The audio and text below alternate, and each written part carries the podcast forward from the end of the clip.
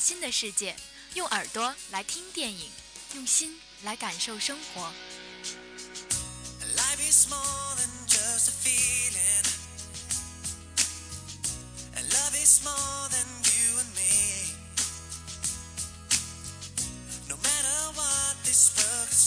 位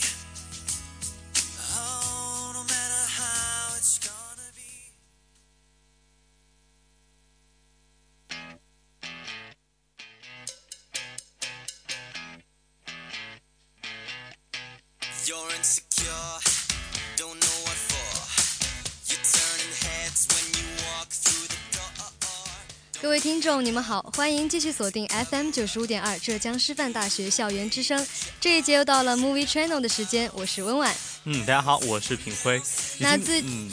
那最近我们师大呢，这个电影节也是展开的如火如荼哦。是。那个品辉有没有去抢电影票来看啊？这个的话，我觉得是年轻人的活动，那我们这些大三的老学长就不跟你们去抢了。其实我也没有去抢。但是我也知道了，这这一次学校给出的那个电影单也是非常受到好评的，所以我觉得喜欢看电影的同学还是要好好珍惜这一次机会。是，特别是这个情侣啊，有这么好的一个机会，是不是能够在电影院里面这么近，就可以享受到这个看大片的感觉的话，千万不要错过了。而且这个电影院一年也只有这个时候可以开放。对对对。嗯。好，那我们话说回来呢，还是先来关注一下今天的主要内容。那第一个板块还是一周电影资讯，在这一个板块呢，为大家准备了四条最新的电影资讯。而我们的第二个板块呢，今天为大家分享一部特别特别有意思的电影，花了十二年拍摄的酿造的电影美酒。待会儿呢，就给大家公布到底是什么类型的电影。对，那我们的最后一个板块呢，依旧是票房排行榜。好，既然待会一个音乐过后呢，就进入我们的第一个板块。嗯，精彩节目尽在本期的 Movie Channel。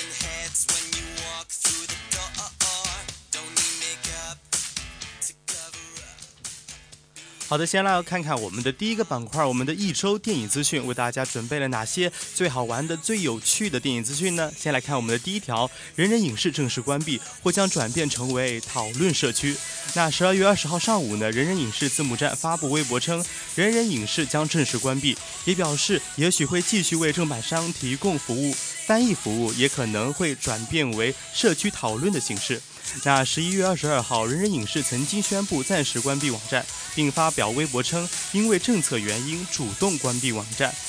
积极配合清理不当内容。那十二月初，网上出现了一位更换域名之后的人人影视网站，但是被人人影视字幕站斥为伪造。那十二月二十号，人人影视宣布正式关闭，并在微博声明中称啊，感谢大家这么多年来的支持，如果再继续，恐怕会陷入更大的麻烦，所以呢，希望大家能够谅解这一行为。截止当日的十四时，该微该微博呢已经评论转发达一万九千条，不少的网友呢在微博中留言，纷纷表示对我们的人人影视字幕站多年的陪伴表示最衷心的感谢了。那我们的第二条资讯呢，就是母母亲米娅密道追踪，不惧挑战，不只能做打女。那最近呢，国内的首部真三 D 盗墓电影《密道追踪之阴兵虎符》呢，正在全国热映中。那在影片中呢，亚洲最美的瑜伽导师母亲米娅呢，饰演了女主角嫣儿，并开始尝试了打戏，在其中的表现呢，也是可圈可点。而母亲米娅自己坦言呢，说并不担心转型带来的挑战。虽然说在《密道追踪》中有很多打戏非常的出彩，但是还是不。会只做打星，在未来。而在接触出这一部影视剧之前呢，母亲米娅其实是在娱乐圈中非常有哦，瑜伽圈中非常有知名度，而且呢是中国瑜伽运动推推广者之一，而且还是千人瑜伽会运动的代言者，Mia Life 的品牌创始人等等。那从这样一个身份转型去做一个演员，母亲米娅自己也是坦言有两个方面的考虑。那首先是她本人一直对这个演戏非常有兴趣，所以说有这样一个机会也是非常希望能够去尝试更多的东西吧。而且在另一个方。面呢，也是希望能够跟更多人去分享他喜欢的瑜伽。而对于未来的影影视道路呢，母亲米娅也是表示不会把自己只限定在一个打星的定位，会去尝试更多类型的形象。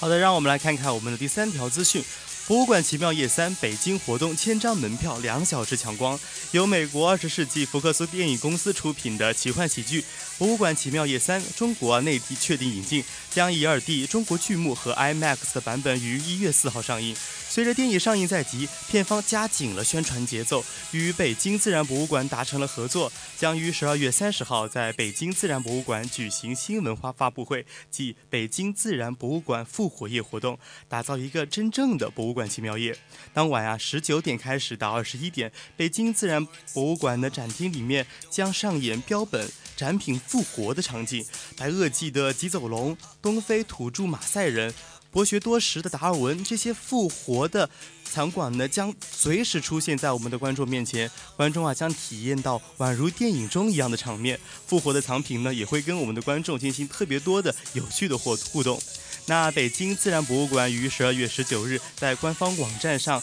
挂出了许多参加当晚活动的信息，不到两个小时，一千张门票就被抢光了，创下了北京自然博物馆募捐活动的新纪录。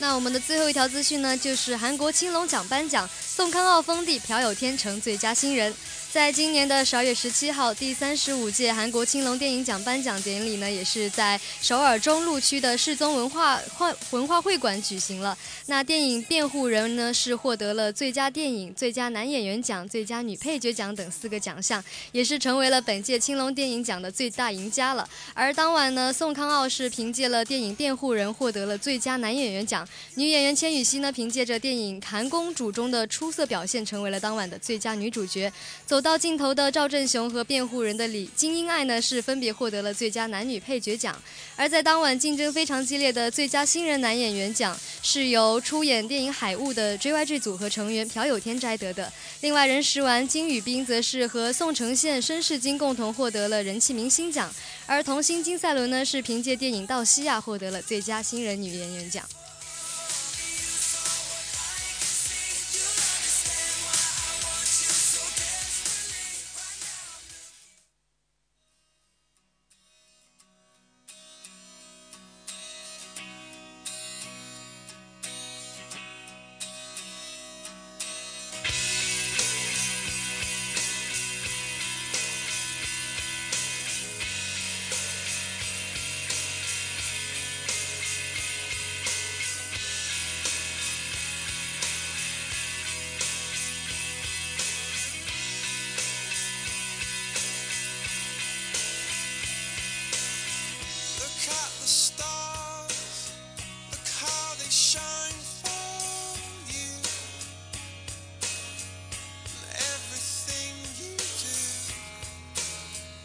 那接下来呢，就进入我们的第二个板块——热点评论。那最近呢，也是有很多的追忆青春的电影出现啊。先不说国外的，就说最近的，从那个那些年以来，一直到最近一直飘在电影榜首的那个《匆匆那年》，就就让人觉得这些有关青春的影元素的电影就一直出现在我们的视线当中。对，其实我觉得，据这个我自己的不完全统计啊，在那些年之后。一系列的这个怀打着怀旧的文艺的这种中国的这种风潮啊，这个电影的风潮一直是围绕在这个死胡同里面，一直没有绕出来。是，我想可能会不会是因为就是每个人可能除了无论是在青春里还是已经走出了青春的人，对于这一段时光是不是都有一个非常好的回忆？我觉得可能是中国人都比较作吧，他真的需要那样的一个影片，那样的一个氛围，让大家好对，让大家自己先多愁善感一次，让自己有个。花这个五十块钱能够有一次流泪的机会，是不是？嗯。但是我想，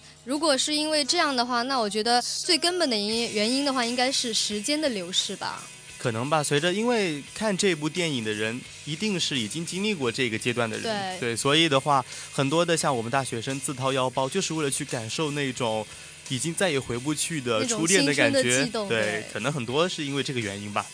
那我们的编辑呢，最近也是非常喜欢一句话，他说：“时间让一切都过去，可是，一切呢又都会被记住。”我觉得放在今天的这个板块里面是非常的应景。嗯，因为今天要给大家推荐的一部电影，也是一个关于时间的故事。对，就是跟记录时间有关。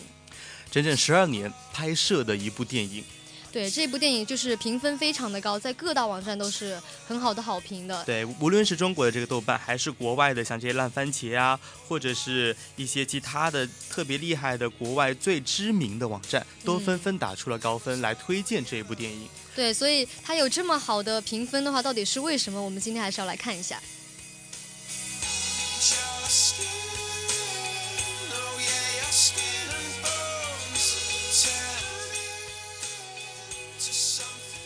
那说起来，这真的是一部非常特别的电影，因为我们平时看到的那种电影，一般来说就是用几个月或者是一两年来完成的。但是这一部电影非常震撼的是用十二年的时间去完成，而且是用同一批演员。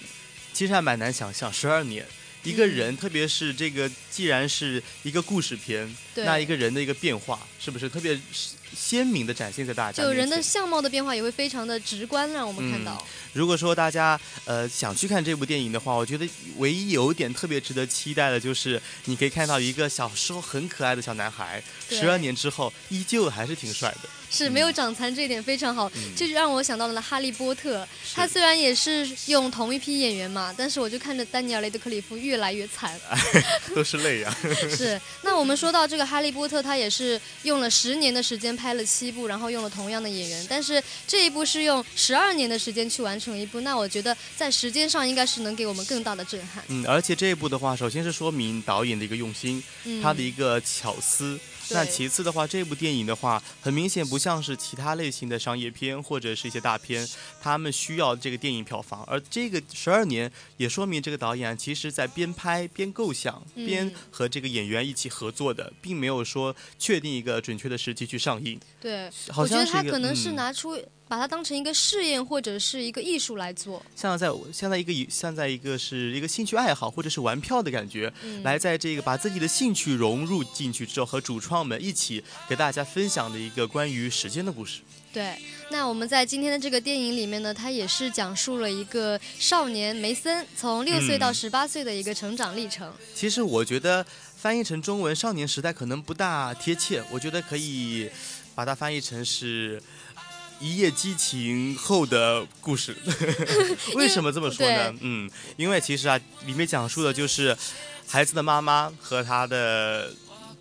呃孩子的爸爸，因为措施不得当，高大学的时候，结果呢就在毫无准备的情况下就生了两个孩子。是，然后就后来母亲呢也是跟这个父亲后来关系也没有很好，发现不合适，所以就离婚了。然后就后来呢也是改嫁了很多次，所以很多次。有三次吧，大概一共是三次的这个离婚，嗯，然后就是让孩子也跟着他一起辗转，就是到处搬家那种。是，我觉得这样的一个环境可能放在中国的家庭里面，觉得不可能想象。但是其实在美国，在离婚率极高的美国，还有就是有有一个数据统计过，美国的话，美国人。一生的搬家的次数可能达到九次，对，这对我来说真的是很难想象。但是在这个现象，在美国是很普遍的，所以相信美国人看这部电影可能共鸣会更加深刻一点，对，会比我们更有更共鸣。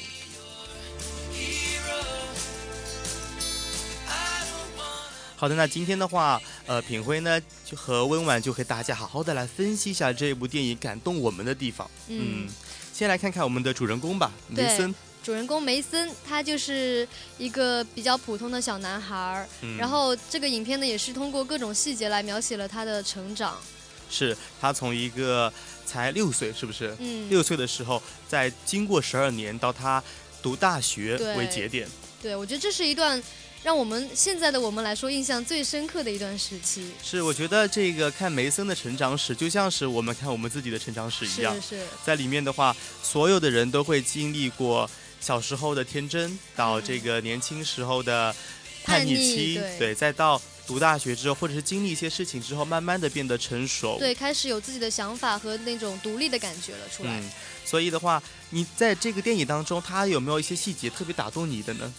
就比如说，呃，这个男主角他那个在。经历第一任继父的时候，第一个继父他是后来酗酒嘛，然后整个人也是非常强制孩子去做一些事情的，然后还把那个男生虽然非常喜欢的一头长发给强制性的剃掉了。对，我觉得这个父亲的话是就是代表着那种，首先是特别权威性的，嗯并且呢，他是有点家庭暴力和强迫症的父亲，他这这是这个他的第二个父亲。嗯，然后呢，在里面就出现了刚才温婉讲的，强制把他一头非常秀丽的头发剃掉，嗯然后呢，结果这个男孩啊就。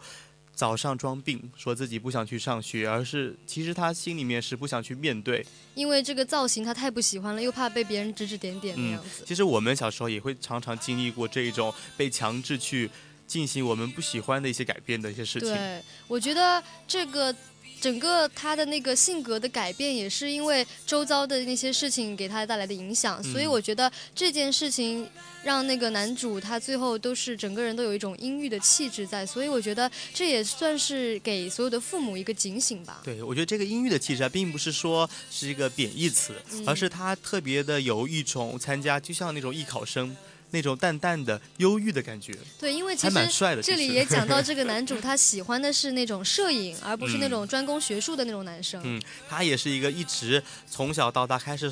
呃搜寻到底怎么样才是他自己，并且呢，他一直是觉得自己是一个有天赋的人。嗯，然后呢，从他与很多不同不一样各色的人的接触当中呢，去寻找到底自己要成为怎么样的一个人的一个过程。嗯，那其实这一部影片呢，在塑造这个男主的形象的同时呢，也是塑造了四个人，也就是塑造了梅森这一家人的那种蜕变吧。对，特别像梅森的姐姐对和他，梅森就是一个很大的一个反差。嗯，梅森的姐姐一开始其实就像我小时候对我弟弟一样，就是很活泼啊，然后就是经常跟他打打闹闹的那样子。嗯，可是后来呢？后来就是可能因为搬迁的比较多，然后整个人的性格就发生了一些改变，然后慢慢的开始变得不爱讲话，包括后来在他弟弟的那个高中毕业典礼上。需要他给他讲一个祝福，他也只是讲出了一个 good luck。对，可能是一个女孩子，她随着自己年龄的变化之之后呢，她可能在一些心态上和想法上都会变化。那你也是这样的吗？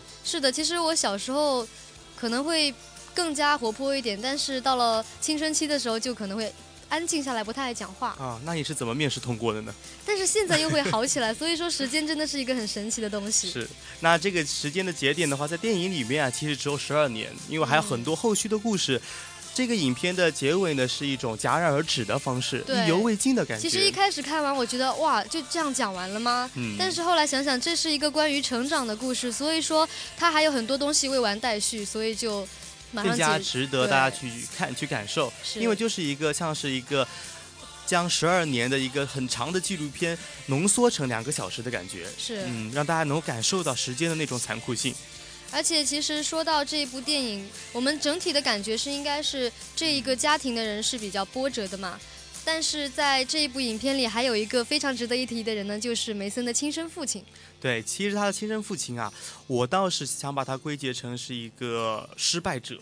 嗯，就是因为他是有点空想主义吗？因为我觉得这个电影的父亲一开始出现的形象是一个特别充满理想、嗯浪漫主义的一个。就像是一个生活中的一个勇士一样的感觉，对在他们的这个孩子心里面，就像是一个英雄，嗯、因为他很有想法。然后呢，比如说他在里面批判伊拉克战争，嗯像这个帮这个奥巴马拉票，对都是特别屌的感觉，是不是？是但是后来随着他自己找到了，组建了一个新的家庭，他卖掉了曾经很酷炫的古董车，对，本来答应过孩子的一一辆古董车，也是因为生活的所迫吧，就是把它卖掉了。嗯，而且的话，像从他这个身上，他到后续的时候就没有之前的那种激情澎湃的想法。嗯，但是虽然说他的爸爸是一个这样的人的话，但是我觉得在梅森的生活中，他是一个很重要的人的存在。嗯，我觉得前期对梅森来说就像是一个精神向导。对，其中有一个细节就非常打动我啊，就是有一次他爸爸带着他们两个去打保保龄球，嗯，然后就是打保龄保龄球的时候，这个梅森呢就说要用护栏，这样能打得更好。但是这个爸爸就说，你打拿护栏打出的好成绩是没有用的，因为生活是没有护栏的。对，其实他这个话题是有点双关的意思，在电影里面他还指就是他跟他的妻子，因为没有做好很多的保护措施，嗯结果意外的生下两个孩子。对，所以嗯说也是提醒这个孩子，提醒他做好提 提保护醒他措施他？今后的人生一定要好好的规划。对，就是这个意思。就是生活中有很多的变数，我们永远嗯不能够选择一条你真正想走的，而是要去接受这种改变。是。嗯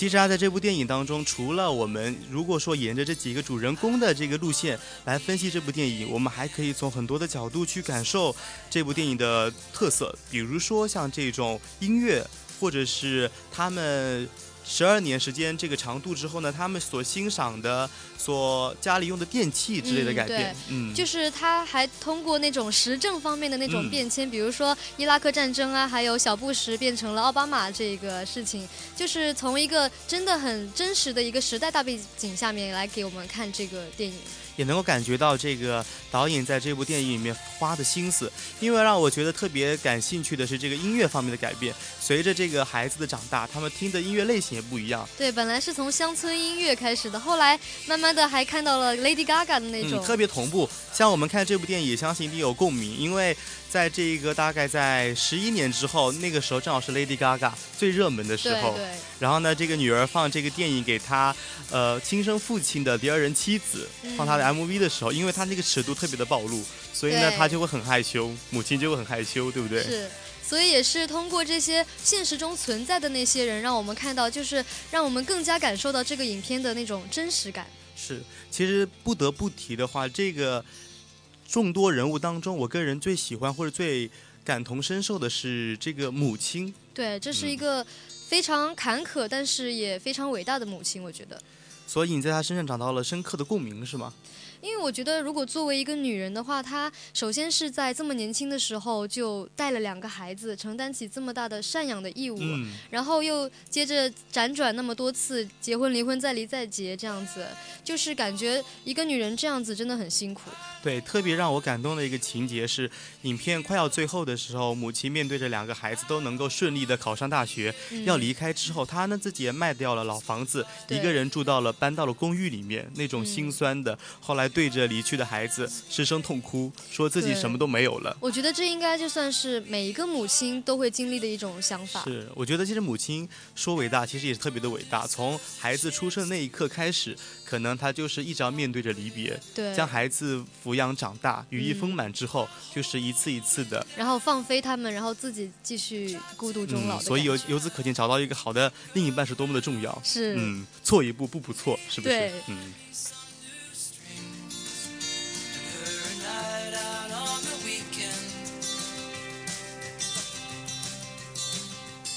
那其实这一部影片呢，我们看的时候可能会觉得，无论是剧情还是它的讲述方法，都给人感觉很平淡。但是我觉得这一部影片，它用了十二年的十二年的时间去诠释这样一个故事，我觉得跟那些呃为了拍电影而拍电影那种想法，就是我觉得。用艺术来诠释电影，这种想法真的很可贵。嗯，我觉得电影其实是不能够比较的了。像像像他这种特别文艺，然后花了很多心思拍的这一部电影，首先它是文艺片，所以小众的文艺片，所以他就不奢望很多的人能够看到它。就是我觉得能懂的人，他就真的能看懂。是，所以这部电影的话，它的成功之处就在于喜欢这类的电影会把它捧作是他这个这这种类型电影当中的翘楚。对，嗯。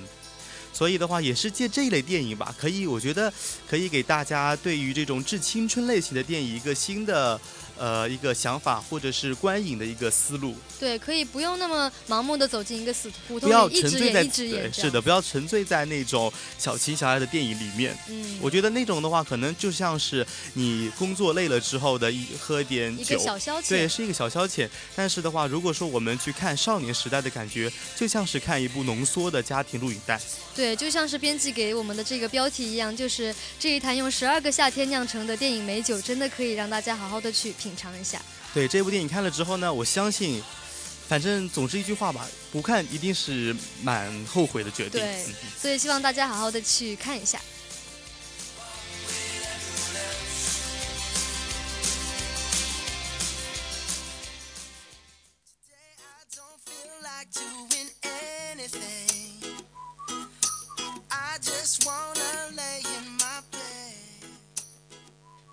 那这个音乐换过之后呢，大家知道我们马上就要进入我们的第三个板块——票房排行榜了。对，来看看我们这一周哪些电影上映之后取得了黑非常不错的这个票房。先来看看我们的第五名，这个由周迅主演的《撒娇女人最好命》，本周票房一千五百七十万，累计票房两亿两亿两千六百五十三万。那排名第四的呢，就是《太平轮》的上部，本周票房是两千零五十万，累计票房是一亿八千零二十万。好的，来看看我们的第三名，依旧是我们的周迅主演的电影啊，《我的早更女友》，本周票房六千零五十万，累计票房一亿四千九百七十万。那排在第二的就是之前一直位列榜首的那一部《匆匆那年》，本周票房是九千八百万，累计票房已经到了五亿四千八百万。对，噔噔噔噔噔，第一名，第一名，其实不用猜都知道，刚刚热映的这一部《一步之遥》，那本周票房三亿四千五百万，累计票房三亿四千五百万。嗯。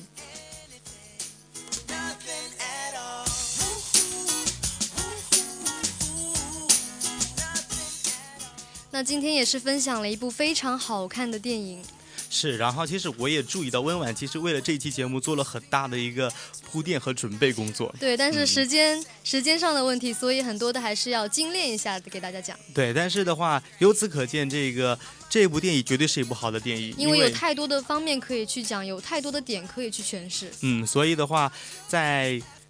这一周大家有空的时候，比如说你复习累了呀，或者是有一些闲的时间之后，可以真的可以腾出两三个小时去好好来欣赏这部电影。我觉得你一定不会后悔。好，那话不多说，本期的 Movie Channel 就是这样。对，好，我是温婉，我是品辉，我们下期再见。嗯，拜拜。